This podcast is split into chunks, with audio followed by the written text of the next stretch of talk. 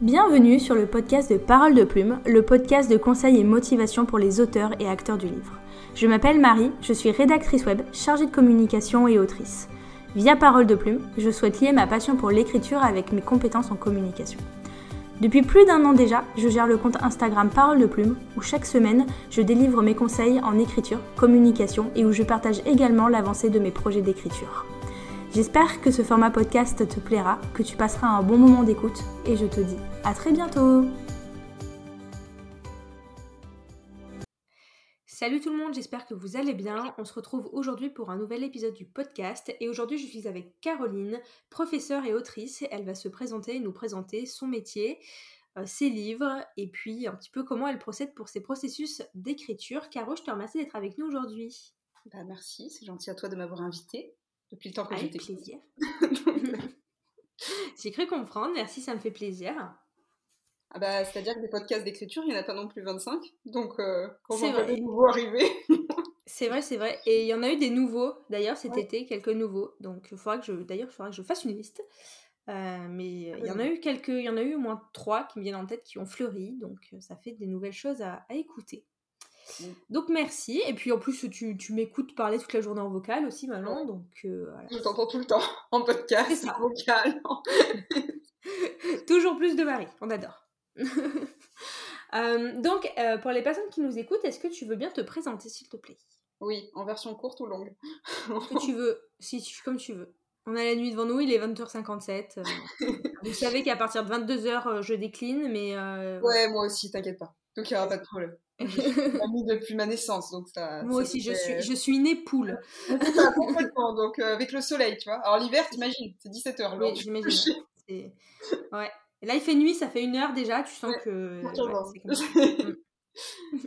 bon, alors en version euh, courte et longue mélangée. Euh, donc, Moyenne, du coup, c'est le terme. exactement. Moyenne.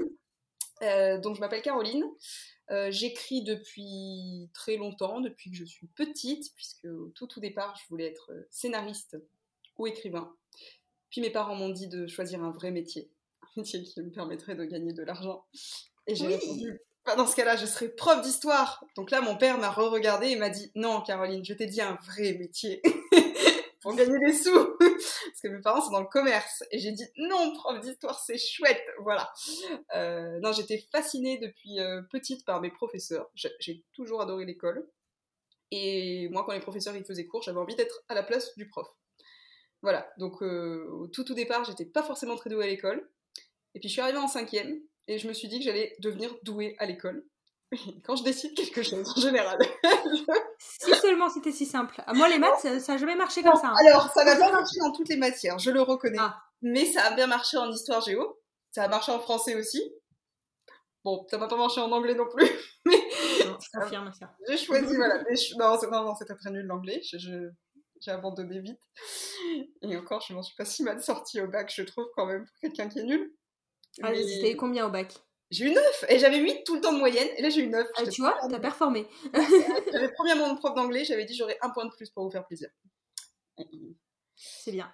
Paris gagné. Je me suis trouvée très performante. Voilà. Donc, euh, non, non, donc j'ai toujours beaucoup aimé mes professeurs de français et d'histoire et je voulais vraiment, je voulais être à leur place en fait. Et, et j'ai longtemps hésité euh, entre faire professeur d'histoire ou professeur euh, de français, mais j'étais pas très très bonne en grammaire et orthographe. Je me suis améliorée depuis, mais, au départ, c'était pas trop ça. Et puis, par contre, en histoire géo, j'aimais pas trop la géo. Mais ça, euh, personne. Mais ça, personne, donc voilà. et non, mais c'est d'ailleurs quand on arrive au concours, généralement, il y a 90% euh, d'historiens pour 10% de géographes. Ouais. Et du coup, quand je suis arrivée au concours, je me suis dit que j'allais devenir très forte en géo. Parce que, comme tout le monde est nul en géo, si on gagne des points en géo, ça permet d'avoir de, beaucoup de points très vite. C'est vrai. Voilà, donc stratégiquement, moi je mise stratégique quand je fais des choses. J'ai bien bossé la géographie. Et ça a plutôt bien payé. Voilà. J'ai eu 18 aux écrits, donc euh, en géo, euh, ça, ça s'était bien passé. Bravo. Merci, merci. Non, voilà, donc du coup, après, après euh, mon bac littéraire, donc, tout le monde me disait d'aller en prépa parce que mes professeurs voulaient absolument que je fasse sciences politiques. J'aime beaucoup la politique aussi, mais pas les politiciens. Et puis surtout, je leur ai dit, mais moi, je veux faire de l'histoire. Pourquoi j'irais m'embêter à faire euh, plein de matières bah oui, pourquoi? Pourquoi? Bah oui, pour pas s'embêter. Bah oui. Que j'ai été directement euh, en faculté d'histoire. euh, et après, bah, j'ai fait un master euh, MEF, donc c'est métier de l'enseignement, de la formation, de l'éducation. Et puis, euh, dans la même année, en fait, la première année, j'ai passé le concours. Et à l'issue de la seconde année, euh, du coup, j'étais professeur euh, stagiaire. Mm. Et Oui. après, en même temps, en parallèle, il fallait que j'ai mon master. Ça a changé depuis, parce que ça change tout le temps. Le gouvernement fait tout le temps des réformes. Mais euh, c'était ça l'idée à ce moment-là. Euh, D'accord. Voilà, à ce moment-là, j'étais stagiaire euh, une année à Aix-en-Provence. Et après, j'ai été Ouais. loin de chez moi. Le lot de l'éducation nationale. Ça, c'est un peu le souci. Voilà, donc aujourd'hui, je suis en région parisienne et je suis depuis 5 ans dans le même établissement. Dans c'est un petit collège au fin fond de l'Essonne, près de la forêt. Et, et ça se passe très bien. J'aime beaucoup mes élèves, même si certains sont un peu chiants. mais, mais bon, ils sont attachants, voilà. Sont- Voilà, c'est un beau terme. J'aime bien ce terme. Exactement, moi aussi J'aime beaucoup ce bien. terme. Non, ils, sont, ils sont mignons et, et c'est marrant parce qu'au départ, en plus, je voulais, je voulais bosser avec des lycéens. Euh, ce qui ne veut pas Mhm. dire que je ne veux pas un jour bosser avec des lycéens parce que je pense que je pourrais plus creuser des sujets avec des lycéens, mais par contre, euh, les collégiens, euh, on peut faire plein de choses ludiques avec eux. Et Ouais. puis, en fait, ils sont vraiment entre ces deux âges, entre l'enfance et l'adolescence. Et, et moi, ils me font rire. Je passe ma journée à rigoler, en fait. je me moque pas d'eux, non. Mais, mais un peu quand même. non, mais ils sont, ils sont rigolos. Et les ados ont beaucoup d'humour. Parce que les adultes Ouais. ont l'air euh, de se souvenir, souvent. Mm. Voilà. Et après, euh, pour faire un, un peu plus rapide, pour terminer, euh, bah, il s'est trouvé que pendant le confinement, en fait, euh, avec euh, mes élèves, euh, il fallait leur fournir des cours. Parce que monsieur le Il ministre a fallait dit... bien faire quelque chose. ouais. Voilà, il fallait bien faire quelque chose. Le ministre a dit les écoles sont fermées. Ils nous ont dit communiquez avec vos élèves.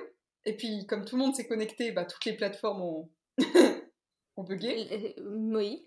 Les deux fois, hein, parce que les deux fois, ils, étaient- ils ont eu un an pour se préparer, mais ils sont quand même réussi à tout faire bugger la deuxième fois. mais bon, l'État n'apprend pas de ses erreurs. Oui, c'est. Voilà. Ça, ça arrive. ça arrive. Et bon, du coup, durant le confinement, en fait, euh, je, me, je voulais euh, communiquer avec mes élèves et surtout leur fournir des cours. Et en leur envoyant des cours, je me suis rendu compte qu'un, un, ils les lisaient pas, deux, ils les comprenaient pas. Les classes virtuelles, c'était catastrophique. Ouais. Ils étaient tous connectés. J'avais jamais eu autant d'élèves connectés. Mais je pense que la majorité dormait ou n'était même pas sur l'écran. Et je, Ouais. leur, je leur jette pas la pierre parce que moi, dans les réunions virtuelles, des fois, j'ai coupé des potimarrons pour faire des soupes sans écouter. Donc, je peux pas dire que j'étais très concentrée non plus. La mauvaise élève. Quel exemple Ah, mais j'étais une excellente élève, mais en- depuis que je suis devenue enseignante, c'est catastrophique. Toutes les réunions, je suis intenable. hein. Ah, mais c'est horrible. Pourtant, t'en fais beaucoup. Hein. Ah oui, j'en fais beaucoup, mais euh, je. C'est pour ça que je fais les comptes rendus des réunions, parce que comme ça, ça m'oblige à me concentrer. Bah ouais. Sinon, je parle avec mon voisin. Mais du coup, pendant le confinement, je me suis mis à faire des vidéos sur YouTube euh, de cours, pour qu'ils Ouais. puissent avoir un format de cours. Et il se trouve que ça marchait, enfin, ça marchait bien avec mes élèves. Et mon petit frère, qui joue mon manager, m'a dit Mais si tu veux que ça marche sur YouTube, il faut faire des blagues.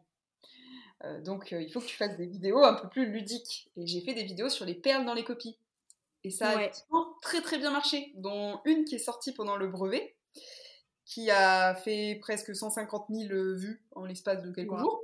Ouais. Euh, donc, euh, du coup, j'étais un peu surprise par cet élan de personnes qui s'abonnaient Bah à oui. ces vidéos, voilà. Et ça a pris pas mal d'ampleur euh, avec le temps parce que du coup, je me suis mis à développer des contenus un peu différents pour pouvoir parler. Mm. euh, au- Enfin, un peu tout le monde, c'est devenu un patchwork euh, de, pour les étudiants, pour les profs, pour les élèves Ouais. dessus. Et puis je m'en suis un petit peu servi quand en parallèle j'ai commencé à publier euh, mes, mes deux premiers romans historiques, euh, Mhm. qu'on faisait en plus un lien avec l'histoire. C'était pas fait, mais ça a marché quand même. Donc, Ouais. Je m'en sers un peu comme plateforme de communication aussi pour euh, mes romans. C'est un peu, un ça que ça sert. euh, on va pas se Voilà. mentir. euh. Les gens, je les ai un peu à, à leur insu parce qu'à la base, ils n'ont pas, ils sont pas signés pour ça du tout, je pense. Mais bon, ça leur fait plaisir de me faire plaisir. Donc, ils me lisent, c'est très bien. Tout à fait. Bien, du coup, est-ce que maintenant on peut passer sur la présentation de l'autrice? Très bien, passons sur ça. Euh, alors, donc, au- moi à la base, ce que j'aime écrire, c'est de la fantaisie. Donc j'ai commencé à écrire euh, quand j'étais. Alors j'ai commencé à écrire sur des plateformes Skyblog de la fanfiction. Tout, tout, tout, tout. Là, c'est là que tous les anciens se retrouvent. Tout le monde. je pense tu sais, t'as as différentes tranches d'âge et puis t'as toutes les personnes qui ont à peu près notre âge qui disent Ouais. Ah, Skyblock au début, les fanfictions. Et il y a plein de gens qui n'auront pas connu ça, mais tous les gens qui ont, on va dire, entre 25 et. au-dessus de 25 ans aujourd'hui, euh, je pense, ont connu les fanfictions Skyblog. Ouais, j'avais plein de blogs et. J'avais des Skyblogs qui répertoriaient des Skyblogs pour dire, hein, tellement j'en avais. Ouais, moi, j'étais inscrite sur des Skyblogs qui. Alors, j'avais pas l'annuaire, je n'avais pas un annuaire, notes. mais, euh, mais j'avais, je pense, 5 Skyblogs de fanfiction euh, en tout genre. Enfin, une pour chaque euh, Ouais, fanfiction. histoires. Bah oui, oui, non, mais. Ah non, mais ça pouvait monter effectivement Et très oui. très vite. Et... Ça pouvait très vite, très très vite monter. Et puis, euh, Bah, tu vois, autant tu sais, t'avais un jour de, t'avais un jour dédié à chaque fanfiction. Ouais, oui, exactement. Et puis c'était pas les mêmes genres en plus parce que j'avais. Enfin, Non. non, c'était un peu compliqué. Puis, enfin, vraiment, autant Wattpad, j'aime pas la plate... enfin, j'aime pas la plateforme. Je publie des choses dessus, mais je la trouve pas ergonomique. Je, je Elle est pas très ergonomique, on est d'accord. Ouais, je- qui vont pas. Je la maîtrise pas très bien. Enfin, je la maîtrise pas très bien. Au-delà du côté poster des, des choses dessus. Oui, oui. Alors que. Mais, mais par contre, je reconnais que c'est quand même plus pratique de pouvoir mettre tous les textes sur le même euh, profil. On est d'accord, on est Parce que d'accord. Skyblog, euh, enfin, On est, on est bien d'accord. c'était un peu nul quand même. À l'époque, c'était génial, mais c'était nul. Pas en le plus pratique. C'était clairement pas le plus pratique. Voilà. Mais c'est vrai que j'ai commencé en écrivant des, des fanfictions sur Tokyo Hotel. euh, parce qu'à l'époque. Non mais, attends, attends, rigole pas. J'étais hyper fan de Tokyo Hotel. Non, Et comme tout le monde. Non mais, non, non, non. non. Le pire, c'est que je faisais partie d'un groupe de filles qui étaient anti-Tokyo Hotel au collège. C'est-à-dire que mais tu m'as raconté ça. Mais oui, mais parce qu'elle détestait et j'avais trop honte du coup de dire que j'adorais ça. Donc moi j'écrivais en parallèle des histoires pour, pour pouvoir me défrustrer un peu. Ouais. C'est la même période où il y avait aussi euh, toutes les filles qui détestaient, qui détestaient les Just- Justin Bieber ou les Ouais. One Direction. Alors C'est fait, euh, exactement, c'est les One. Direction qui étaient. euh, Ouais, ouais. Moi, je faisais un, un espèce de RP avec une copine sur les One Direction. c'était bien en vrai. Fallait pas le dire, c'est tout, mais c'était bien. Fallait juste pas, fallait juste pas communiquer, mais c'était bien. Voilà, enfin, moi j'ai été au concert de Tokyo Hotel, je l'ai pas dit à mes copines. J'ai juste dit non, mais je suis obligée d'accompagner ma soeur, vraiment ça m'embête, absolument. je suis obligée. Je me suis dévouée. Ouais. Moi, j'avais euh, j'avais le DVD du concert des One Direction. Et quand je suis partie en voyage à Londres, euh, allé- je suis allée passer une après-midi entière devant leur studio d'enregistrement dans l'espoir de les voir. Je ne les ai pas vus. Oh, c'est dommage, ça aurait été tellement Mais bien. ouais. Ouais. Bon, on se digresse un peu là. Ouais, ouais, pardon, revenons, à l'histoire. Voilà, vous, aurez euh, vous, vous, encore appris des choses euh, embarrassantes sur moi. Non, mais c'est important. Il faut, il faut dire des choses embarrassantes. ça, c'est- bien sûr, bien sûr. C'est tout le cheminement, la, appelle- la construction de la, de la, de la, de la personnalité, toutes ces choses-là. Exactement, exactement. Voilà. Non, Bref, voilà, donc revenons- Skyblog. Revenons à nos moutons. Ouais. Euh, voilà, Skyblog, mais Skyblog était particulièrement nul, je dois le reconnaître. Mais euh, c'était formateur. Part. depuis? Fallait pas garder de traces? Et Bah, moi, il y en a, je peux pas supprimer parce que euh, je n'ai plus du tout, du tout le mot de passe. C'est-à-dire qu'il y en a qui sont encore en ligne. Je ne sais pas, je ne sais pas, Bah, je ne sais pas comment faire. j'en ai encore Je n'ai plus l'adresse, plus le mot de passe. euh, Et moi j'en ai Mais c'est encore le tout un, premier. non plus. Donc euh, c'est le tout premier qui est encore en ligne. euh, moi je crois que c'est le dernier qui est encore en ligne, donc heureusement, Ouais. Parce que c'est pas le plus Non. pourri. Mais Voilà. Mais il y en avait- un jour, peut-être, euh, peut-être qu'un jour, je vous partagerai ce Skyblog avec ma première fanfiction sur Star Wars. ah c'était Star Wars? Ouais. Ah ouais, c'était J'ai fait une, euh, une réécriture de l'épisode 3, C'est Anakin? comme j'aurais voulu. que- Ouais. Ouais. Ouais, c'est mon crush absolu. Anakin Euh, est, en même mon- temps, enfin. et, et, et, et mon Luc, excusez-moi, Luc, euh, enfin bon. Bah, c'est une autre époque. Moi, Ouais. j'avais 10 ans quand l'épisode 3 est sorti. euh, Anakin, euh, voilà. Non, et puis toujours, ça, ça restera toujours. euh, c'est mon, c'est mon premier crush. Même Et il ça est restera toujours mon, mon, mon crush de. Bon, il finit mal, le pauvre, mais ça restera Ouais, toujours oui, mon crush absolu, je pense. Mais non, il finit bien parce que si tu prends vraiment la fin de l'épisode 6, Oui, si tu prends vraiment la fin, euh, oui, oui. il a tué l'empereur quand même. Bon. Oui, c'est vrai, c'est vrai. Il finit. Bon, certes, il, à l'intérieur, derrière son masque, il est moche, mais. Ah bah là. Même quand tu le vois dans la série Obi-Wan, euh, il a quand même pris un petit coup de pas à regardé. Christensen, quoi. Mm, Ah, c'est du pur fanservice, mais j'étais tellement contente de l'avoir. Bref, pas. revenons à nos Oui. moutons. Non, mais oui, c'est vrai, je me re... oui, oui, il faut pas digresser. Tu, tu écrivais sur Skyblog. ok, très Exactement. J'ai euh, sur. Skyblog et, et après je me suis dit je vais écrire un roman. Donc je me suis lancée dans, l'écriture de mon... Enfin l'écriture. Le début d'écriture de mon premier roman, euh, qui est donc un roman de... c'est high fantasy, c'est ça? Quand c'est dans que fantasy Non, parce qu'en plus, non, c'est pas que ça. Parce que c'était un roman où des fois tu pouvais repasser dans l'autre monde. Comment tu qualifies ça? De la low fantasy. Ok, d'accord. Euh, on va dire de la fantasy. bon, c'est de la fantasy. C'est de la fantasy. Voilà, donc l'idée c'était d'avoir. Euh, j'étais passionnée des elfes. Je me suis dit, je vais écrire sur un elfe, ce sera génial. Depuis, j'ai changé d'avis parce que les elfes, c'est mignon, mais c'est chiant à écrire, surtout en personnage principal. non, vraiment, vraiment, il méditait sur son arbre tout le temps, j'en avais marre. Même à écrire, je savais plus quoi lui faire faire à part grimper dans, son arbre. non, non, vraiment, en plus, il était pacifiste, il était tranquille, mais faites pas un personnage pacifiste. pas dans un roman. Enfin, pacifiste dans la vie si tu veux, mais pas dans un roman. C'est nul, c'est chiant. On fait, pas, on fait pas de la littérature blanche, quoi. Non, non, non, c'est chiant, voilà. C'était nul. Euh, mais c'est pas grave. Non, c'était vraiment nul. Euh, en plus, bon, entre temps, j'ai supprimé le texte, je l'ai réécrit, c'était toujours nul. Et après, je me suis dit, parce que c'était la grande période Hunger Games, je vais écrire euh, une dystopie. Alors, ça n'a rien à voir avec Hunger Games, mais en fait, ça m'a traumatisé parce que ma mère l'a lu. C'est le premier texte qu'elle a lu. Elle m'a dit La fille, on dirait Katniss Everdeen. Je cherche toujours le rapport entre mon personnage et Katniss, parce qu'il n'y a pas d'arène, il n'y a aucun rapport avec Hunger Games. mais dans son comportement, peut-être, dans son caractère. Euh. Oui, et puis je pense que c'est le seul euh, parallèle que ma mère avait. Parce qu'elle ne regarde pas, en fait, ce type de. Ouais, elle connaissait que Hunger Games, quoi. Ah oui, donc pour elle, en fait, c'était globalement la même chose. Et, mais du coup, ça m'a traumatisée pendant super longtemps. Je me suis dit, pendant super longtemps, j'ai plagié Hunger Games, alors que ça n'a rien à voir avec Hunger Games. Enfin, il n'y a même pas de jeu, il n'y a rien, quoi. Enfin, rien à voir. Mais bon, j'ai écrit du coup ça, et après j'ai été faire mes études. Et pendant mes études, je n'ai plus écrit du tout, parce que je n'avais plus le temps. Ouais. Euh, voilà, donc j'avais plus le temps, et quand je suis devenue professeure, euh, je me suis dit, euh, bah, j'ai passé les deux premières années où j'avais beaucoup de cours à voir, et bah, j'ai retrouvé du temps libre, et je suis quelqu'un d'un peu hyperactif, qui s'ennuie ah bon? un peu. Je l'ai déjà remarqué. Tout petit peu. Tout petit peu un tout petit peu, voilà. Donc, du coup, pour combler mon temps libre, je me suis dit, bah, je vais réécrire. Mmh donc j'ai repris mon premier roman que j'ai terminé, enfin, oui. huit ans après, qui devrait bénéficier d'une petite réécriture aussi si, si, un jour je voulais le rendre publiable, mais c'est pas grave, l'idée c'était de m'y remettre surtout. Ouais. Et après ça, en fait, j'ai commencé à avoir beaucoup d'idées et à enchaîner l'écriture de plein plein de romans. Mmh donc j'en ai écrit beaucoup pour passer mon temps parce que je m'ennuie. Oui. Je tiens à préciser, elle m'a envoyé son, sa liste de romans. Au début, j'ai cru que c'était des idées. Et après, j'ai compris que non, non, il s'était vraiment écrit.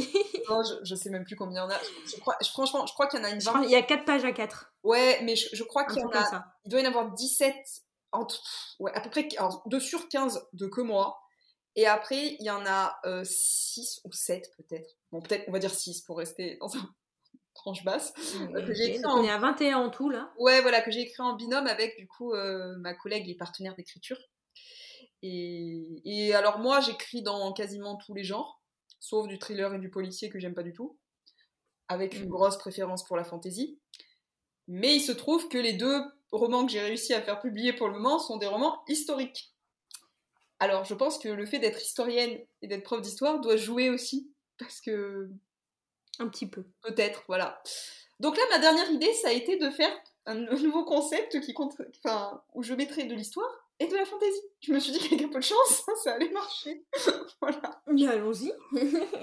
c'est pas grave, l'important c'est d'écrire. Bon, après, je vous dis l'important. C'est pour faire plaisir. Voilà, c'est pour me faire plaisir, même si, on va pas se mentir, la publication c'est quand même quelque chose d'autre. Ça fait plaisir aussi, c'est un grand, grand plaisir. C'est un très, très, très, très grand plaisir, voilà. Mais, euh, bon, après, l'important c'est de pouvoir continuer à écrire quand même. C'est de, Bien sûr. de créer euh, des histoires avant tout. Voilà. Ouais. Très bien. Du coup, est-ce que tu veux brièvement nous présenter tes romans euh, déjà existants? Enfin, ceux qui sont publiés, ceux qu'on peut lire en allant les chercher ou en les commandant Tout à fait. Alors, il y a le premier, ça s'appelle Les Forces de l'ombre. Alors, les deux sont publiés chez City Edition, dans la collection Terre d'Histoire. Donc les forces de l'ombre, c'est l'histoire de deux résistants. Donc c'est Jacques et Carla qui sont inspirés de mes grands-parents. Alors les grands-parents n'ont pas fait la résistance, mais par contre ils sont nés après la guerre et toutes les anecdotes familiales qu'il y a à l'intérieur de ce livre, ce sont vraiment eux. En fait les personnages sont vraiment mes grands-parents, sauf que je les ai changés de contexte Parce que moi, je suis spécialiste de la Seconde Guerre mondiale et je voulais parler en fait d'histoire de résistants. Et que si j'avais mhm. juste raconté l'histoire de mes grands-parents, euh, il se serait pas passé grand-chose. mes grands-parents m'ont dit pourquoi t'as pas raconté notre histoire? J'ai dit mais papy, y a rien à raconter dans ton histoire. dire, pas une belle romance à faire non, mais j'ai pris des choses qui étaient justement intéressantes dans leur histoire pour créer une histoire. Voilà. Donc, toutes les anecdotes du personnage, même au départ, Jacques, il est dans une mine où il travaille, c'est la mine où travaillait mon grand-père. Euh, ma, ma grand-mère, elle vient d'un petit village italien et son père a bien fui le fascisme. Enfin, ça, c'est vrai. Voilà. Sauf que ma grand-mère, elle est née en 42. Donc, elle, je, au départ, elle me dit Mais Caroline, je crois que tu t'es trompée de date. Non, mamie, je ne me suis pas trompée de date. Je dis Mais si, je suis pas née du tout en 1926. Oui, je, je sais. je sais, j'ai juste réorganisé. Ah ouais, non, mais j'ai perturbé tout le monde. Hein. Toute ma famille, ils comprenaient plus. Hein. Ils savaient plus qui ils étaient, si c'était des personnages. aussi. J'ai dit Écoutez, c'est un roman. Voilà. Il y a vos noms, mais c'est un roman. Donc, je reprends la base, mais voilà. C'est un peu inspiré d'anecdotes familiales, mm. mais par contre, c'est vraiment une histoire romancée. Et donc, euh, il y a deux points de vue. Jacques, lui, c'est un mineur euh, de charbon. Pas du tout. c'est pas du mineur de charbon. C'est un mineur de fer. Je fais pas du charbon, pardon, excuse-moi. C'est pas grave, c'est un minerai. Les mineurs. Arrête-toi, mineur. Je, je t'explique pourquoi je suis perturbée. Parce que ça nécessite quand même que je raconte cette histoire. J'ai été à un salon du livre en juin, en Lorraine. Et en Lorraine, il y a plein d'anciennes mines de fer et de charbon. Et il y a un enfant qui m'a amené un bloc de charbon en cadeau en me disant Tenez, madame, comme ça, si vous, devez vous chauffer parce qu'il n'y a plus d'électricité quand Poutine aura attaqué, vous aurez du charbon. Oh mais c'est trop, enfin c'est à la, je savais mignon. Pas. Je savais pas si c'était mignon ou triste en fait. ouais, ce que je veux dire, je sais pas si c'est horrible ou mignon ou super triste ou. Euh, donc on va dire que c'est mignon. Du coup j'ai mon bloc de charbon, je l'ai laissé dans ma classe, que comme ça les élèves quand ils le voient, je dis regardez c'est du charbon, c'est sympa. bon donc du coup Jacques qui n'est pas un mineur de charbon mais de fer travaille dans cette mine. Et il se trouve qu'en fait, il habite en Lorraine et la Lorraine est annexée par les Allemands et il est euh, convoqué pour aller euh, combattre auprès des Allemands. Sauf que lui, il est français, il ne veut pas du tout combattre. Et à ce moment-là, il va décider de partir dans les maquis du Vercors pour pouvoir rejoindre les résistants. Et parallèlement à ça, il y a Carla. Et Carla, elle, elle fuit le fascisme italien pour se réfugier à Nice dans sa famille. Là-bas, elle va commencer à résister avec son père mais par contre, c'est pas le même type de résistance que Jacques, puisque Jacques, lui, va prendre les armes et rejoindre un groupe. Mm. Elle, elle va collaborer euh, en faisant des caricatures, en fait, dans le journal.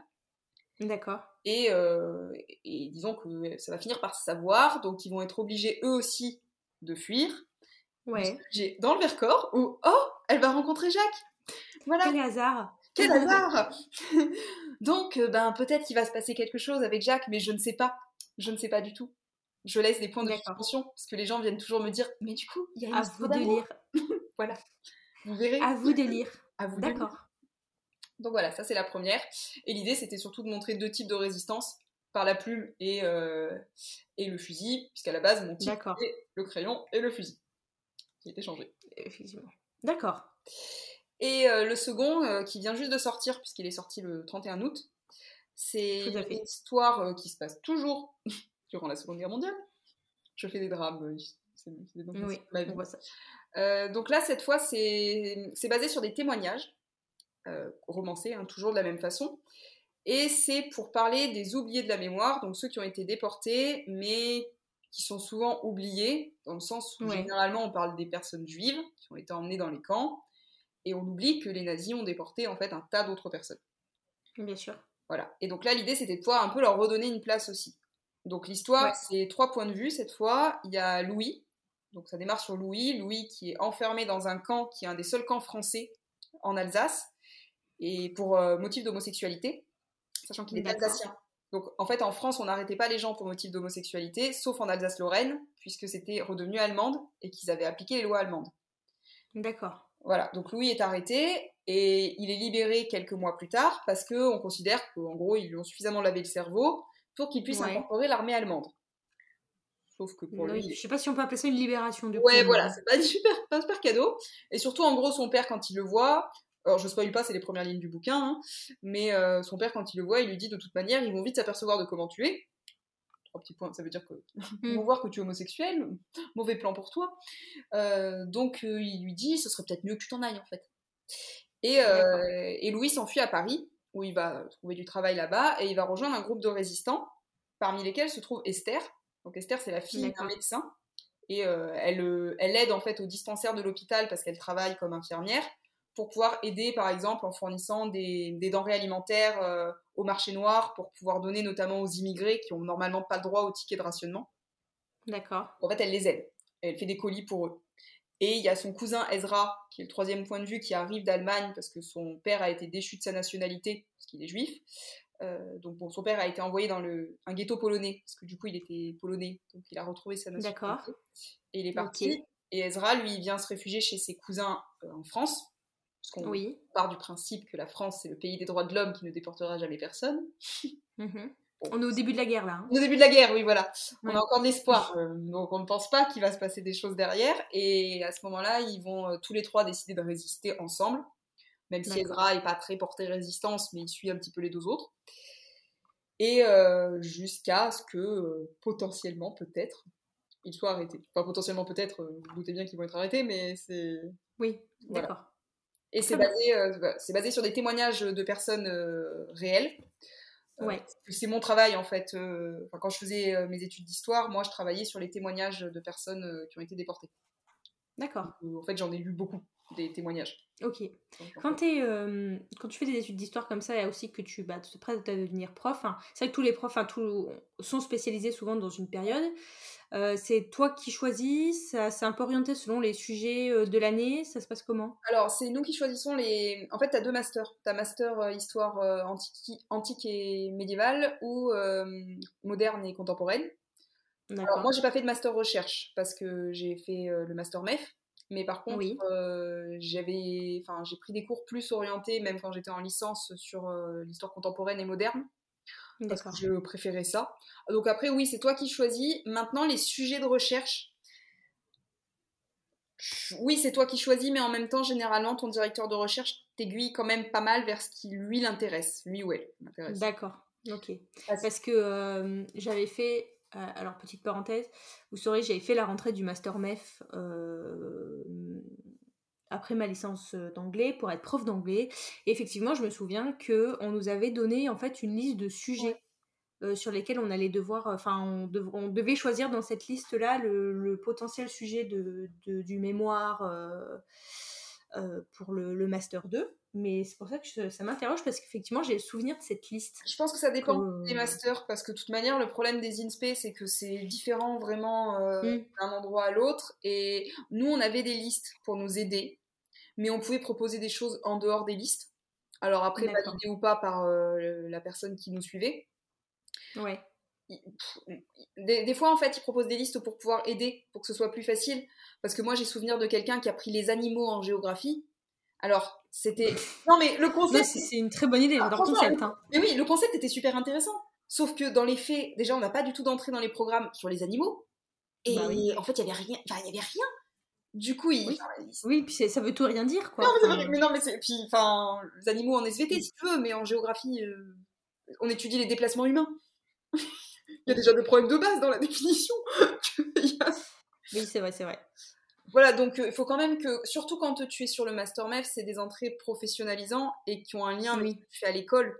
Donc si tu n'as aucun lien avec l'école dans ce que tu travailles, ben, euh, après tu peux avoir des sujets qui sont juste très... Enfin, soit tu fais des sujets très sciences de l'éducation, l'évaluation, mhm. euh, l'oral, enseigner euh, l'écriture, enfin voilà. Soit tu fais des sujets qui sont liés à ta discipline. À ce moment-là, c'est ouvert. C'est-à-dire qu'il n'y en a pas 36 sur les sciences de l'éducation au bout d'un moment. Tu oui, tu as fait le tour, oui. D'accord. Ok, c'était une question comme ça. Euh, du coup, euh, tu es prof et écrivaine, c'est ce qu'on vient de se dire. Euh, est-ce que tu peux nous dire si le fait d'être professeur t'aide, t'apporte quelque chose dans ton écriture et l'inverse Et si oui, quoi? Ah bah Déjà, quand j'écris de l'historique, oui. c'est assez pratique parce qu'il suffit que je m'interroge moi-même des fois pour pas avoir des informations. Non, ouais. non ça c'est pratique. alors, c'est pratique oui et non parce que par exemple, quand j'ai recommencé à écrire après avoir fait six ans d'études, et avoir mmh. plutôt écrit des mémoires ou des trucs scientifiques plutôt que des, écrits littéraires. Ouais. J'ai mis à écrire, j'ai fait lire à des amis et elles m'ont dit Caroline, euh, tu fais une thèse ou tu écris un roman Ouais. Non, donc ça c'était très scolaire. Ouais, c'est très scolaire et surtout euh, Enfin, alors moi, il y a un truc que j'adore faire, c'est donner des infos aux gens. Je, je pourrais les noyer sous les informations. Et ça, justement, quand tu fais de l'historique, il, enfin, c'est, il faut pas non plus enfin, surcharger les gens d'informations inutiles. Il faut que mm. ce soit le récit avant tout et tes infos, elles viennent servir le récit. Et, oui. Et ça, il a fallu que je fasse le deuil de grands paragraphes entiers, explicatifs ou descriptifs de certaines choses. ou vraiment. Totalement, ouais. Mais voilà, euh, ça c'est. Donc, ça, du coup, ça m'a un peu posé. Enfin, pour réapprendre à écrire euh, ouais. sans vouloir faire trop professoral, j'ai eu aussi pas mal de. Au tout, tout début, je répétais beaucoup de faits, d'informations. D'accord. Pas surcharger les infos, c'était. Je disais quelque chose, et genre, euh, le chapitre d'après, je le répétais et quand on me disait, mais pourquoi tu fais ça? Je disais, oui, je sais que je le fais. Mais imagine, le lecteur, il a oublié. Oui, ça, ça m'arrive hyper souvent aussi. Moi aussi, je me dis, bah oui, mais imagine, le lecteur, il a pas vu, il a pas compris, il a oublié. Mais oui, il a pas compris. Moi, j'avais peur que les gens, ils comprennent pas. Je me dis, mais si, il comprend pas, il pourra pas me poser la question. Faut que je le répète. Et ça, je, pense que c'est un défaut du métier, parce que on répète tout. Ouais, t'es habitué. Ouais. Je répète tous les jours, des fois, je me dis, mais c'est pas possible qu'il ait pas compris. je suis chiante à répéter la même chose. Je comprends, ouais. Donc pour ça, c'est vrai que c'était ça, c'est les points qui ont été un petit peu euh, qu'il a fallu que je corrige. Après, oui, ça m'a aidé dans le sens, euh, bah, déjà pour euh, bah, pour l'orthographe, hein. mmh. parce qu'il n'y a pas de il a pas de secret, c'est en, en refaisant que du coup on apprend et surtout en voyant certaines fautes chez mes élèves, je me disais oh ah oui ah bah non non non et en corrigeant les fautes des autres, du coup tu vois mieux les tiennes derrière. Aussi, oui. Ouais. C'est vrai. Bah ouais, parce que, tu vois, par exemple, typiquement, moi, c'est les participes. Euh, enfin, une fois, mm. bah, je, crois que je t'avais un peu raconté, mais moi, j'avais un grand problème. Je confondais, en fait, AIT et. Et en faisant faire une dictée aux élèves, bah, mes mm. deux collègues de travail, je les entends et elles prononcent pas du tout les mots pareils. Oui, mais ça, c'est le problème. Euh, c'est le problème chez nous. Euh, on parle tout en, en, et accent aigu. Mais oui, moi, elle me dit, mais tu prononces comment le lait et le lait? Je dis, bah, le lait et le lait. elle me dit, ah, bah voilà le problème. Je dis, mais toute ma vie, les professeurs, ils se sont foutus de moi. Et maintenant, t'es en train de me dire qu'en fait, j'avais un problème. Ben voilà. Fallait me faire soigner avant. mais depuis, je vois Non, non, non, c'est incurable. Moi, je serais ah fière euh, toute ma vie, je dirais du lait. Ah oui, mais par contre, tu sais, quand je prononce, je fais les dictées au brevet, je suis là il parlait. Et les je me dis, je me dis c'est moche quand même dis donc. Non c'est affreux je sais pas comment vous faites oui c'est hein, affreux je confirme je sais pas. Non. Donc voilà ça ça m'a aidé pour l'orthographe et après euh, bah pour les idées aussi. Alors pas forcément enfin pas forcément en fantaisie oui et non. Parce que le, le dernier par exemple le livre qu'on a écrit avec euh, ma collègue et, et, amie à quatre mains bon bon déjà alors déjà l'action se situe dans notre ville. Donc forcément ma ville était Dante mais en plus de ça, enfin, nos personnages principaux s'étaient dit attends, ça va être tel élève et tel élève. bon, on a changé des choses, mais du coup, ils étaient fortement inspirés quand même. Et même dans, leur façon de parler, surtout que moi j'aime bien écrire euh, du, du young adulte ou de la jeunesse. Mm. Et si elle dit ça, elle est publiée pour des adultes, tu sais. mais, voilà, ce que j'aime écrire, c'est ça. Et c'est vrai que les, les expressions et leur manière d'être, même mm. quand je décris des élèves qui se passent dans des établissements scolaires, Enfin, moi, des fois, ça me fait, ça me fait rire. Enfin, ça me fait rire. Non, ça m'énerve, en fait. Ça me fait pas rire. Moi, je vais pas dire que ça me fait rire. des fois, je lis des choses de personnes qui écrivent sur des enseignants ou qui écrivent sur dans les écoles. Et ça m'agace. Parce que je me dis, mais enfin, vous avez, vous, vous le faites avec vos souvenirs de l'école d'avant. Oui. Oui. Mais, mais arrêtez de dire que les profs font pas ci, pas ça, pas ci, pas ça. Venez voir dans les écoles ce qui se fait maintenant. Je dis pas qu'on est devenu parfait, mais ça a évolué depuis dix ans. Hein. Ça évolue mm. vite. Hein.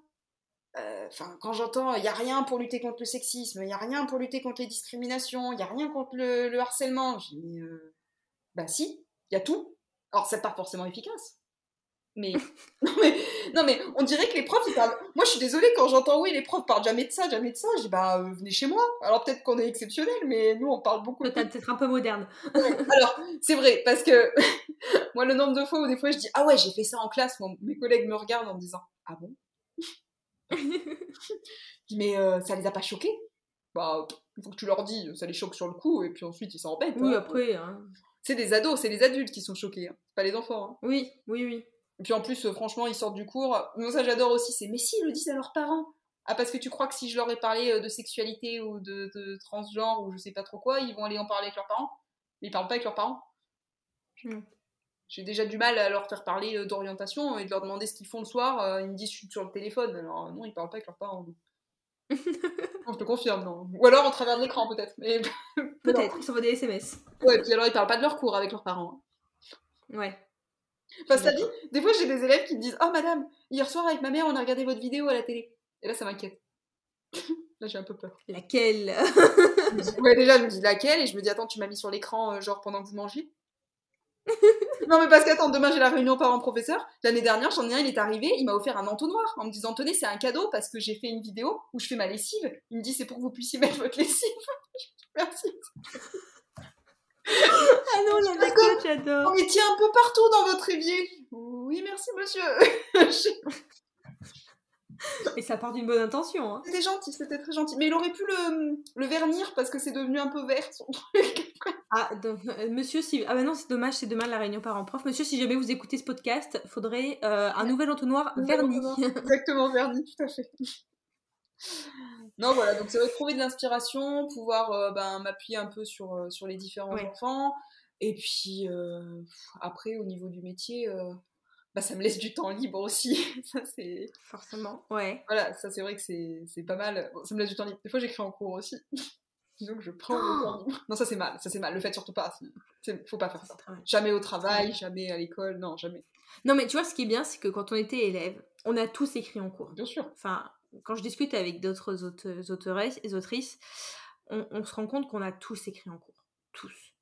Mais oui, Maintenant, la prof nous dit clairement qu'elle écrit en cours. Donc, qu'est-ce que tu veux que nous, on n'écrivait pas en cours? L'ennui fait naître la créativité. Et moi, le problème, c'est que, je t'ai dit, je, suis un peu hyperactive. Et le souci, c'est que quand j'ai mes élèves qui sont en activité, que j'ai tourné quatre fois dans la salle, voire dix, en leur disant tu veux mon aide, qui me disent non, que j'ai répondu à tous mes mails, je clique sur tous les trucs que je peux ouvrir sur l'ordinateur, au bout d'un moment, j'ai plus rien à faire parce que euh, tu vois, il y a deux jours, je m'ennuyais, je regardais tous les emplois du temps de tous mes collègues, et je me suis dit, tu tournes en rond, là, arrête.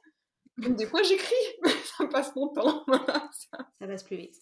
Non, mais effectivement, non, mais voilà, on saura. Donc, euh, à ne pas reproduire non, officiellement, mais on sait tout ce qu'on l'a fait. Non, non, les, conseils des enseignants, on les suit, mais par contre, euh, c'est faites ce que je dis, pas ce que je fais. Voilà, on suit mes conseils, pas mes actes. Exactement. C'est vrai, c'est vrai. C'est une bonne, une bonne philosophie. Donc, du coup, tu l'as dit, c'est que tu es tu préfères écrire de la fantaisie, mais tu as écrit, euh, tu as publié euh, plusieurs, enfin deux romans euh, historiques. Est-ce que c'était un petit peu une zone de confort pour toi à la sortie de tes études d'écrire de, l'historique et que tu disais ça pourra t'amener peut-être plus facilement vers l'édition? Ou est-ce que, enfin, qu'est-ce qui, qu'est-ce qui t'a entre guillemets, alors t'écris dans beaucoup de genres, je, je, le sais, on reviendra dessus après, mais qu'est-ce Qu'est-ce qui t'a vraiment poussé vers l'historique, puisqu'au final, c'est pas tant tes lectures, enfin ce que t'aimes lire ou écrire de base? Alors, en fait, c'était pas dans le but d'être publié. Euh, parce, que, parce que j'étais surprise qu'ils me répondent, donc euh, c'est pas dans le but d'être publié. C'était le, premier que j'ai écrit au départ, c'est alors c'est attention, c'est l'instant larmoyant.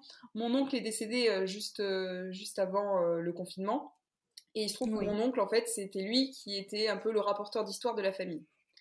Et je me suis dit, bah, je vais faire comme lui, j'avais du temps à perdre pendant le confinement, donc j'ai appelé tous les gens que je connaissais dans la famille en disant racontez-moi toutes les anecdotes, prises dans un espèce de, moment où je me suis dit mais les gens peuvent mourir et il faut que je garde en fait en mémoire quelque enfin ce qu'ils ont vécu. Et je me suis dit bah je vais en faire un, je vais, je vais mixer tout ça et je vais en faire un livre.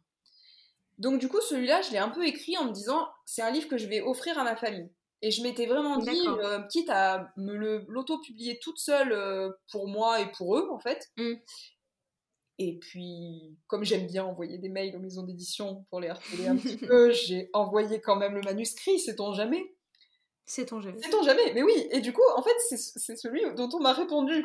Et d'ailleurs, attends, petite anecdote, parce qu'il faut savoir quand même que Gallimard, je leur ai envoyé 25 romans que je ne correspond. non mais je te jure, je ne corresponds jamais à la ligne éditoriale de Gallimard, ce qui me fait beaucoup rire. Du coup, je leur envoie juste pour, pour avoir mon message. en même temps, personne. Oh. Franchement, je mets au défi si quelqu'un dans notre entourage qui nous écoute connaît quelqu'un qui est édité chez Gallimard, mais faites-nous signe. non, mais surtout, moi, du coup, j'ai fini par me dire Gallimard, c'est des robots. Il n'y a personne.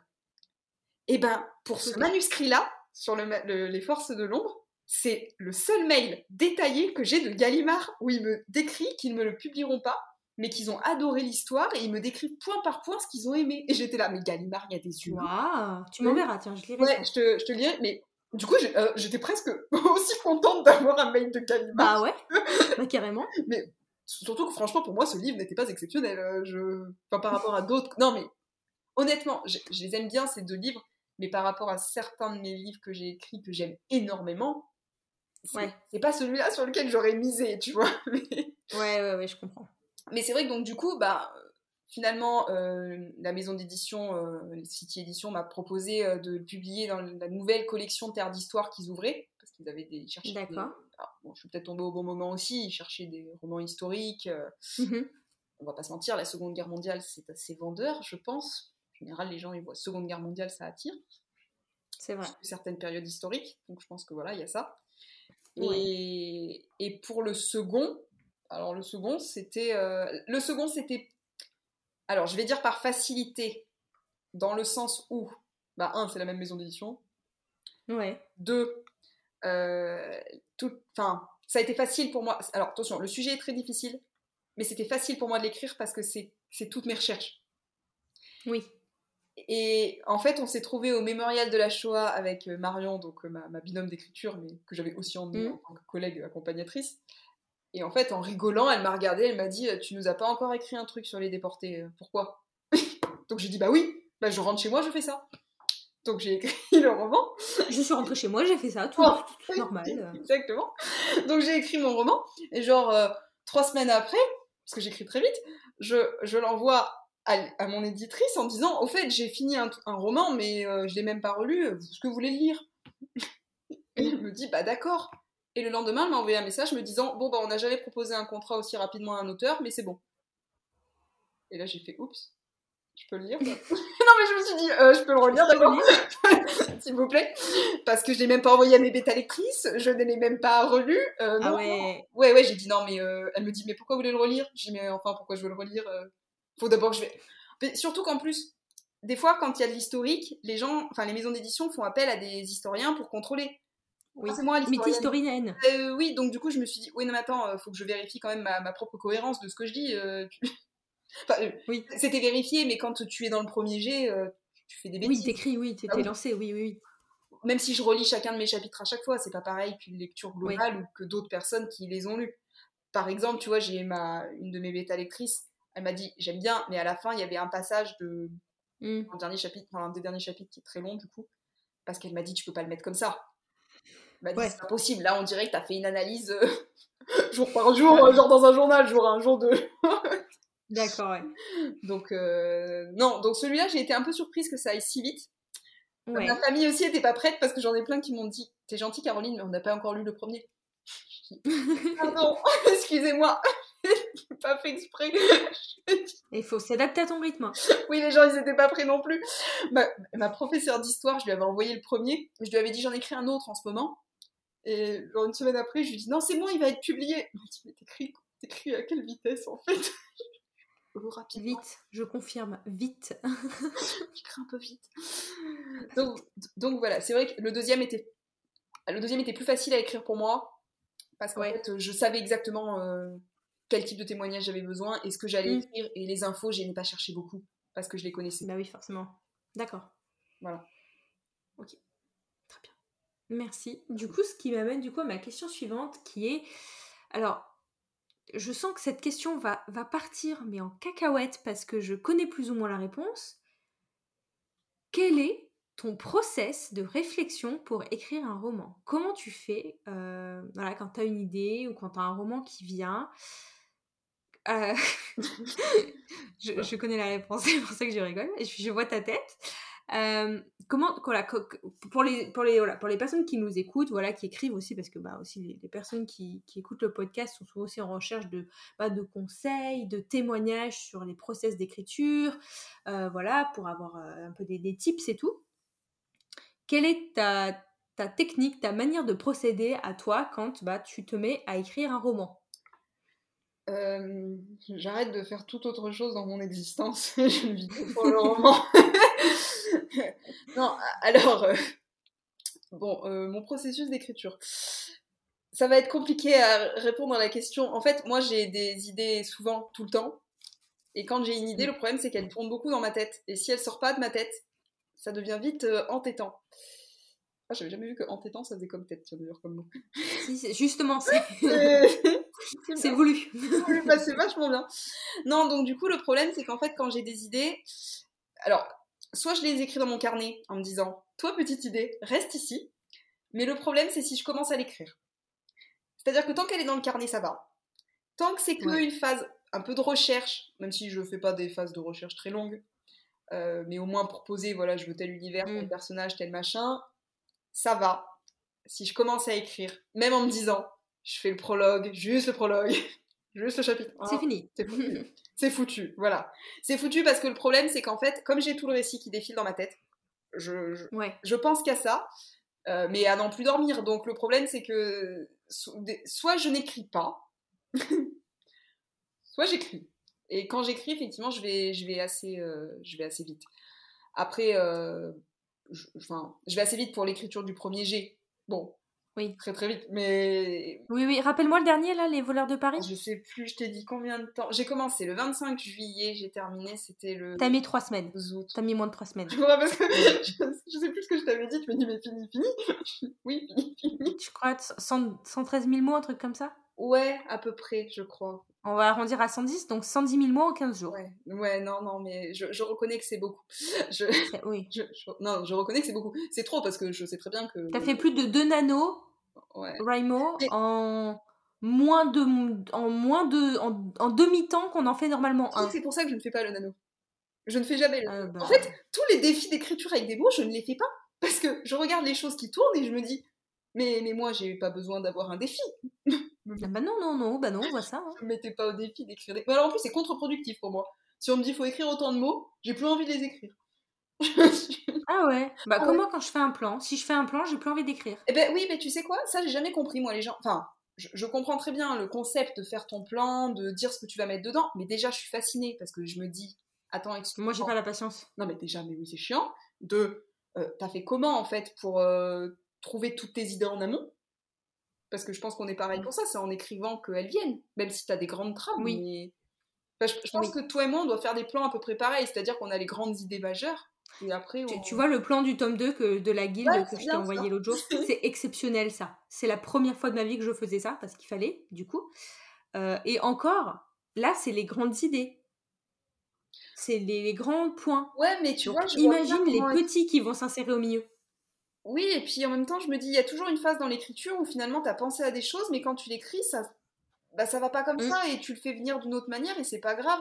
Donc franchement, ceux qui arrivent à faire des... euh, je sais pas si t'as déjà vu, il y en a, ils ont les logiciels, là, avec chapitre 1, chapitre Si, 2, si. machin. Et alors, Coucou Margot. non mais alors, et puis en plus, j'avais une copine, elle faisait ça, genre, elle écrivait certains chapitres avant d'autres. Ah non, moi je peux pas. Il faut que j'écrive de manière. Alors, si vraiment il y a une scène absolument où je bloque, euh, je vais passer à la suivante parce qu'au bout d'un moment, euh, voilà mais- quoi. Si ça fait trois semaines, ah, si ça fait trois mois que je suis sur la même scène, faut passer à autre chose. Mais non, moi j'écris de manière euh, linéaire et continue. Il faut que ça se suive. Bah oui, faut- enfin, alors ça m'arrive, je pense que toi aussi, d'avoir dans, le, Mm. dans la réécriture, de rajouter des chapitres. Oui, oui, oui. Mais Mais là, c'est pas pareil. C'est pas le premier G. voilà, c'est pas pareil. Dans le premier jet, je me dis, mais comment... comment Le premier G, il faut que ce soit linéaire. hein. Oui, et puis enfin, je veux dire, le problème c'est que je pense qu'on est tous pareils. Il y a des scènes qu'on veut écrire, il y a des scènes qu'on ne veut pas écrire, enfin, ou qui sont chiantes à écrire, Mm. faut pas se mentir, Mhm. c'est chiant. Oui, oui, on est tous, on est tous d'accord. oui. Voilà, donc si en fait je n'écris que ce que je veux écrire, j'écrirai jamais le chiant. Je m'appelle. Excusez-moi, il y, a eu un- il y a eu un gros éclair. Oui, bah, il y en a beaucoup. Je crois, qu'il y a une tempête derrière, dehors chez moi. Je sais, pas Pardon, c'était voilà. Tout à l'heure, j'ai dit on essaye de pas, euh, dit- on essaie de pas s'interrompre pour dire des bêtises. Bah voilà. je me Ouais, suis mais bon, c'est interrompue dangereux, pour dire les une tempêtes. bêtise. Voilà. Pardon, c'était le, C'était la partie bêtise, voilà, partie orage et bêtise. c'est la partie bêtise. Voilà, fallait que ça arrive. Euh, Oui, donc euh, toi, c'est frénétique en fait. Il faut que tu Ouais, écrives. ouais, ouais, voilà. Donc il faut. Bah, ce qui explique pourquoi j'ai écrit beaucoup de romans en pas mal de temps, parce qu'en fait, je me suis re- j'ai recommencé à écrire. C'était en 2018. Enfin, concrètement, Ouais. j'ai écrit beaucoup de romans en peu de temps. Mais, mais d'ailleurs, ça fait. C'est quand j'avais eu. euh, J'avais une journaliste au téléphone pour le premier roman là que j'ai publié. Et Ouais. elle m'avait dit, vous l'avez écrit en combien de jours? Donc j'ai dit, bah 14. Elle m'a dit, non, vous avez écrit en combien de jours? J'ai dit, oui, 14. Oui, c'est ce que je te dis. Elle m'a répété trois fois, j'ai dit, mais enfin, elle est bête ou quoi? Je vous ai dit 14 jours Mais non, après, je, je reconnais, parce que, enfin, moi, je l'entends très bien. J'ai plein d'amis qui, enfin, des gens qui me disent, mais c'est génial d'aller si vite. Je dis, oui, je, oui, pour la productivité, oui, mais je sais très bien que je vous conseille pas. Derrière, derrière, tu dois de taper une réécriture, je pourrais même pas imaginer. Mais oui et non, parce que je relis tous mes chapitres en fait aussi à. Ouais. Donc comme je les relis à la fin, déjà ça va parce que ça me permet de corriger des erreurs. Mais par contre après effectivement la, ré, euh, la relecture, la réécriture, ça me permet surtout de voir si c'est cohérent parce que des fois tu mets des choses. Euh, puis après tu dis ah oui non pourquoi j'ai dit ça au-dessus, euh, n'importe quoi? Ouais ouais ouais. Mais le, le mieux c'est quand les gens lisent. Parce que là, tu as vraiment ah un retour sur si tu as des choses incohérentes ou s'il faut rajouter. Ou ouais. Je comprends. Parce que quand, je pense que c'est pareil pour toi, quand tu as la tête dedans, au bout d'un moment, tu les vois plus, ni les fautes, ni les. Ah bah non, non, tu la tête dans le guidon et t'avances, hein. ça c'est clair. C'est clair que, que oui, tu as la tête dans le guidon et puis t'avances. Oui, mais après c'est normal aussi, quand tu es dans ton récit, tu vois plus, tu vois plus le reste. Non, non, non, c'est non, non, c'est vrai. Donc, moi, depuis que je te connais, ça fait quoi Deux mois? Oui. Alors, j'ai l'impression que ça fait déjà deux ans. Ouais.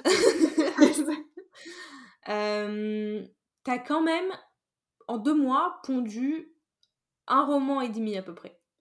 Ah oui, parce que j'en ai un en ce moment, c'est vrai. Oui. mais c'est pas ma faute. J'ai regardé Sandman à la télé. Ça m'a donné envie d'écrire sur les romans. ah bah, toujours la faute de, toujours la faute de Netflix. Ah, c'est la faute de Morpheus. et avec son bout de main, Donc, non. Comment, du coup, ouais. Ouais, vas-y, vas-y, pardon. Comment, tu, comment viennent les idées, l'inspiration, les choses comme ça? Parce qu'en fait, en plus, ça, ça, bondit. Alors, moi, je connais cette sensation de je vois un truc et ça y est, il y a toute une saga qui est défilée dans ma tête. Je fais, euh, je fais un peu partie de ces gens qui vont voir un truc et ça y est, c'est parti. Euh, comment tu gères un peu le flot d'idées? Comment tu arrives quand même un peu à trier euh, ce que tu gardes, ce que tu gardes pas dans tout ce qui défile? Bah parce que, je suppose qu'il y a aussi beaucoup de scènes coupées. Ouais, enfin. Alors déjà, quand j'ai des idées, je les écris sur un carnet en me disant bon ben voilà ouais. ça. Parce que par exemple enfin j'ai j'ai eu des idées à des moments donnés avec des choses des histoires où je me suis dit ouais ça ça va ça va être génial ça va être bien machin. Ouais. je les ai pas écrits parce que bah parce qu'en fait c'est parti vite. Donc il y a aussi ça. Il y a déjà le fait que je me dise alors un j'ai envie d'écrire ça. C'est le moment où j'ai envie d'écrire un truc comme ça. Voilà j'ai envie d'écrire sur ce genre euh, sur ce ouais. Et c'est le moment de l'écrire après j'ai des histoires où je me dis oui j'aurais envie de les écrire un jour Ouais. Mais j'ai pas envie de l'écrire là maintenant. Donc ça, c'est plus facile pour moi parce que je peux les ranger en me disant j'ai une idée, mais voilà, ça sera dans mon petit carnet de personnages d'idées. Euh, je pense que voilà, on a tous un petit peu en disant ah, j'ai eu des idées, puis ça me servira un oui. Le problème, c'est qu'effectivement, il y a certaines histoires qui sont plus entêtantes que d'autres. Euh, mm. Alors, certaines histoires que j'ai juste envie d'écrire pour mon propre plaisir, parce que je sais que ça va me faire plaisir de l'écrire, euh, que voilà, ou certaines histoires qui me donnent un défi supplémentaire. Parce que là, par exemple, euh, celui que j'écris en ce moment, euh, c'est de la romance. C'est pas mon truc, la romance. mais je me suis dit, bah ouais, mais puisque c'est pas mon truc, pourquoi est-ce que je pourrais pas en écrire? Parce que... Mais carrément, il faut essayer. Voilà, pour essayer, je me dis, au pire, c'est nul. Enfin, c'est souvent ça. Oui. Enfin, non, mais c'est une manière de voir les choses. Non, mais oui, mais c'est comme le, enfin, le nombre de fois où des fois j'entends, mais euh, j'ai retravaillé mon, mon roman un milliard et demi de fois avant l'envoyer à une maison d'édition. Alors peut-être que moi je suis chiante avec les maisons d'édition et que du coup ils m'ont blacklisté parce que je leur écris trop. Mais je me dis, mais au pire, au pire, ils, prennent pas mon livre. C'est pas grave, j'en écrirai d'autres. ils s'en prendraient bien à la fin. non. Oui. Non, mais voilà, à la base, c'est vraiment. Moi, j'écris pour. Enfin, oui, ce que je te disais, bien sûr qu'écrire pour être publié, c'est le but de tout le monde. Surtout quand tu commences à l'être. T'as envie de l'être de nouveau. Oui, oui, c'est plus ça. C'est une fois que tu as signé un premier contrat. c'est comme tu sais, les gens qui ont des tatouages. Euh, les gens qui ont des tatouages, ils te disent toujours, une fois que tu as commencé à faire un tatouage, t'en veux un autre, puis un autre, puis un autre, puis ça s'arrête jamais. En fait, t'as toujours envie d'un autre. Oui, oui, en fait, les contrats d'édition, c'est un peu pareil. T'as as envie d'écrire un nouveau livre, t'as envie de partager une nouvelle histoire. As en fait, c'est ça, t'as envie de, partager. Et c'est c'est ça la frustration pour moi, des fois, quand certains bouquins, je les aime vraiment. Et je me dis, mais en fait, j'aimerais tellement que d'autres les aiment aussi. Et c'est là où, du coup, ça peut être frustrant de te dire, oui, dans le pire des cas, je l'aurais écrit pour moi. Oui, mais t'as toujours tes copines qui lisent. Oui, voilà, j'aurai toujours mes copines qui lisent, euh, voilà, dont, mes, lectrices assidues euh, qui, seront toujours là derrière, mais ça c'est bien, faut en avoir des gens comme ça qui mais voilà, donc là j'ai un peu. Euh, je, pour faire le tri, de toute manière, dans celle que j'ai envie d'écrire, déjà quand j'écris à quatre mains, mm. souvent on se laisse un peu entraîner l'une et l'autre. Forcément. Donc là, on a, on a un peu mis un stop, genre chacune ses projets, s'il te plaît, mais je, je nous connais. Il va y avoir un moment donné dans l'année où on, on parle tellement, tellement de, de, de ces histoires qu'on veut écrire à deux que ben, un jour, on va se croiser en salle des profs et on va dire j'ai envie d'écrire. On va dire moi aussi. Et puis mince, ça va Et puis go. Voilà, et après, du coup, on devient des zombies parce que les gens nous parlent en, en salle des profs, on les écoute plus. Parce qu'on est là, genre non, non, non, ne parlez pas là, c'est pas le moment. je, suis, je suis dans un autre monde. dans un autre univers, voilà.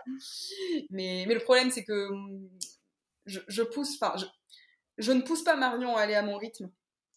Mais Mhm. je pense qu'elle a envie de me faire plaisir aussi en envoyant un chapitre. Ouais. Et quand t'es dans cette... es- Je pense que tu le vois aussi quand t'écris à quatre mains, Oui. tu veux le chapitre de l'autre. Oui. Et tu veux lui renvoyer un chapitre. Et du coup, tu tombes dans une espèce de ping-pong où moi, c'est vrai qu'elle m'envoie un chapitre, j'ai tout de suite envie d'écrire. Donc j'écris. Ouais. Et je lui renvoie. Ouais, ouais. Et je- alors, je pense que je lui crée une pression aussi inconsciemment parce qu'elle se dit, bah, elle vient de m'en envoyer, faut que je lui renvoie quelque chose. Faut que je m'y mette. voilà, donc euh, elle me voit arriver avec mon fouet comme ça derrière en disant, eh ben mon chapitre, il est où? Je veux mon chapitre. donc c'est vrai que quand on est deux, c'est difficile des fois de se canaliser. Ouais. Euh, quand je suis toute seule, c'est plus, enfin, c'est plus facile. Non, c'est pas plus facile, mais Euh, Excuse-moi bien, non. Donc moi, en fait, c'est surtout que je fonctionne par j'écris ou j'écris pas. Il y a- y des moments donnés où, euh, en fait, comme je ne sais pas écrire, Ah bah là, depuis que t'es rentrée de vacances, t'as pas écrit. Ou alors tu ne me l'as pas dit. Non, j'ai pas. Bah si, j'avais en- j'avais écrit un chapitre, mais effectivement, il y a eu la rentrée. Ça m'a empêché d'écrire et, et voilà. Et du coup, euh, du coup, j'ai pas pu. C'est vrai. Là, j'étais frustrée en plus, hein, parce que en plus, là pour le coup, c'est la première fois que je suis arrêtée en plein milieu d'un chapitre. Jamais ça m'est arrivé. Tu vois, t'expérimentes des nouvelles Exactement, choses. Non, mais en plus, ça m'a pas stressée. Donc c'est ça qui est, qui est beau. non, non. Mais non, non. Bah après, peut-être aussi parce que cette histoire, je suis moins. euh, Enfin, je l'aime bien, mais enfin, je suis moins dans une espèce de flux de. Je veux absolument. Ouais, d'idées, voilà, ouais. d'idées. Donc, je vais, je vois globalement où je vais. Elle est pas ultra Ouais. complexe en termes de scénario. c'est peut-être un peu plus. euh, Je suis peut-être un peu plus détendue, voilà, sur sur l'histoire. D'accord. Ok. Et euh, est-ce que c'est aussi une passion, euh, je reviens juste sur le côté prof euh, pour ma dernière question, est-ce que c'est aussi une passion que tu euh, essaies de communiquer à tes élèves? De lire et d'écrire ou de faire mon métier? Oui. Les deux, non, de lire et d'écrire. Non, je leur dis faites pas prof, ça paye pas assez. D'ici là qu'ils arrivent à l'âge de prof, vous sera tellement pénurie que les mecs ils seront payés des millions. En réalité, c'est pas moi qui dis ça, c'est eux qui me disent Mais madame, pourquoi on ferait prof? Ça gagne pas de sous? Quel intérêt? Non, je crois que j'adore. Le pire, c'est quand ils me disent Alors, un, ça gagne pas de sous. Deux, euh, mais moi, je supporterai pas les ados. Là, je me dis Toi, tu te fous bien Mais ma c'est bien, ils sont lucides Mais sur leurs Ils sont très lucides de même, ils arrêtent pas de dire Je sais pas comment vous faites en fait. C'est. Ils sont choux. Ils sont choux. Non, donc, euh, pas pour transmettre effectivement ma passion de, De prof, ouais. Euh, pour l'écriture, alors il y a plusieurs choses. Bon déjà, alors pour la lecture, euh, moi c'est pas mon, enfin, moi je les encourage pas, à- c'est pas que je les encourage pas à lire, mais c'est pas ma matière, c'est plus dans le français qui Oui. sont dans l'encouragement à lire. Par contre, je pense qu'ils me, enfin déjà ils, ils savent, ils savent que j'écris. J'ai des, j'ai Oui. des enfants qui m'ont poursuivi en classe des fois avec mon livre. C'était drôle parce que c'était Madame, je peux avoir un autographe? On n'appelle pas ça un autographe. C'est trop chou. une dédicace. Mais donc ça, c'était- mignon. Bon, ceci qu'après, c'était c'est pour ma grand-mère le livre. J'étais là, Hum, je me suis trompée de Ah. cible. Vraiment, il est temps de changer de cible. Public. Non, donc je pense que déjà, ouais, le fait de me voir lire, euh, le fait de me voir lire, pardon, le fait de savoir que Écrire. Euh, j'ai des bouquins qui ont, j'ai des bouquins, oh, n'importe quoi. Ça y est, c'est 22 heures approche. J'ai des élèves. Des élèves? Oui, oui, il est 21h54, ça commence à être dur pour les poules. Non, mais j'ai des élèves qui ont lu, je pense, parce que c'est moi. Donc je me dis, Oui. bon plan, déjà. Ça veut dire que peut-être ça les, ça les fait lire. hein. Ce sont des lecteurs acquis. Exactement. Euh, je sais que j'ai des gamins qui étaient venus me voir aussi en me disant qu'ils aient- qu'ils aimaient bien écrire. En, en cherchant, Ouais. euh, voilà, en cherchant des conseils. euh, ou euh, j'ai eu, j'ai eu une élève aussi l'année dernière. C'était c'était rigolo. En fait, elle avait vu sur mon, mon fond d'écran de mon téléphone, il y a, y a un des princes d'un de mes personnages de roman. Mhm. Et en fait, euh, toute l'année, elle a regardé mon fond d'écran. Alors, je sais pas du tout comment d'ailleurs elle a fait. Enfin, je le pose pas sur mon bureau, mon téléphone, mais de temps en temps, j'avais dû le prendre. Et quand on s'est retrouvé en voyage scolaire, elle est venue me voir en me disant Mais c'est qui en fait le personnage? Et du coup, je lui explique un peu. Je dis Non, mais c'est un roman, c'est machin. Et du coup, elle s'est mise à m'expliquer qu'elle aussi, elle lisait des trucs, elle écrivait un peu. Elle... Ah, trop chou. Et c'était super sympa parce que on avait. Bon, en plus, on était en voyage scolaire, donc ça s'y prêtait. Ouais. C'est c'est- oui, pas du tout la même Voilà, ambiance qu'en classe. C'est pas la même chose qu'en classe. Et du coup, c'est vrai qu'on avait des discussions. J'avais l'impression d'être avec des amis. Enfin, d'avoir le même type de discussion qu'avec des amis. Et, et pareil avec, euh, avec Marion, on avait été boire un thé avec euh, deux anciennes élèves qui, euh, qui écrivaient des, bon, de fanfiction euh, sur Wattpad et qui m'avaient fourni, un, une m'avait fourni le texte, qui est un, un roman qu'elle écrivait. Et c'était tout Ouais. rigolo parce que du coup, on s'était retrouvés comme ça au salon de thé, mais à discuter comme si. Moi, je me disais, mais j'ai l'impression d'être avec. de discuter de la même chose qu'avec mes copines. euh, alors que c'était Ouais, des ouais, élèves ouais. à- Enfin, c'était plus des élèves à moi, Bah oui. mais- Oui, tu les as vus élèves assises dans ta classe. Bah oui, oui, donc c'est vrai que c'était assez, euh, c'était assez rigolo. Et après, j'ai pas mal aussi euh, d'anciens élèves qui m'écrivent sur, euh, sur Instagram, des fois, D'accord. euh, vis-à-vis de l'écriture, bon, vis-à-vis aussi de, de, leur, euh, enfin, de leur travail scolaire, mais, mais j'en ai pas mal qui viennent me parler de lecture, d'écriture, euh, ou qui lisent mes textes sur D'accord. Wattpad. Voilà, je suis contente. Ouais, ouais. Moi, j'engrange mes lecteurs euh, dans mes anciens élèves. C'est ça, c'est ça. Tu vas les chercher au berceau. Mais exactement, tu vois, toi, tu dis fait pour la communication, il faut travailler sa, sa communauté. Moi, je fais de Mm. la propagande, et quand ils seront adultes, du coup, ça Ils achèteront. Ils achèteront, exactement. Tout à fait, tout à fait. Non, mais c'est bien, c'est un autre support de communication, euh, Voilà. la salle de classe. Donc faites prof. Comme ça. Vous serez mal payé, mais vous aurez un fan Oui, club. oui, puis on cherche des gens dans l'éducation nationale, des gens motivés pour pouvoir. euh. Tout à fait. Je vais venir enseigner l'anglais. Exactement. Tu vas m'enseigner l'anglais à moi aussi, d'ailleurs, au passage. Oui. Oui. Oui, tout à fait. Je te ferai des cours particuliers. Euh, je vais venir à Dourdan. euh, Ouais. Mon élève qui parlait anglais n'était pas là aujourd'hui. J'étais là. Bien. Chouette. Ah. Sauvé. Euh, moi, Caro, j'ai fini pour ma Ouais. liste de questions.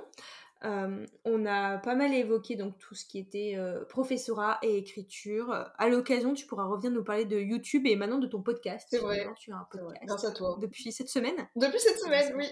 Parce que je... D'ici là que l'épisode sorte, d'ici peut-être euh, 10 jours, mais euh, depuis, Oui, il y en aura deux. tout récemment. écouté comme ça. D'ici là, vous pourrez euh, retrouver le podcast de Caro qui s'adresse majoritairement aux profs, aux jeunes profs. Mm.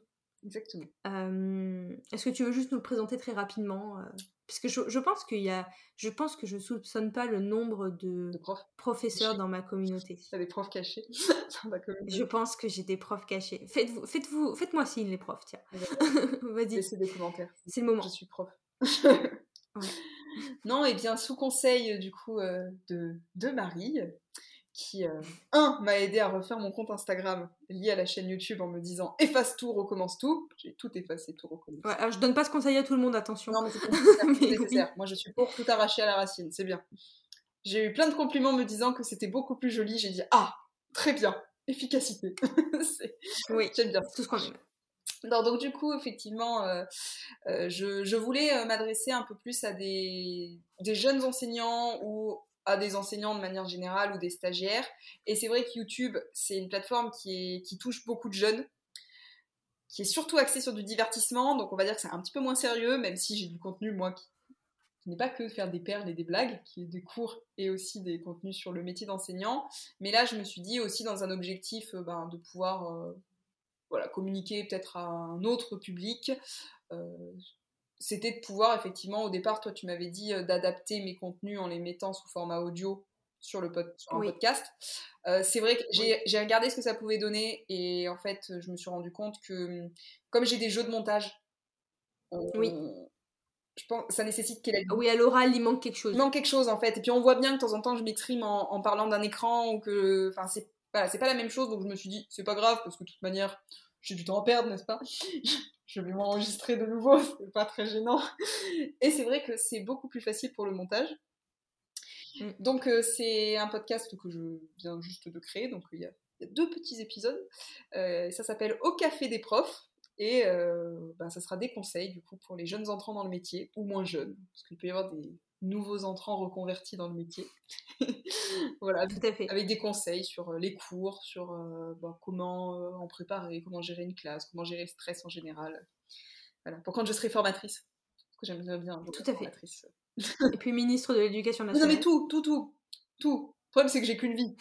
pas assez de temps. Elle peut être longue, hein. Ça peut être long. Des décennies. Au moins tout ça.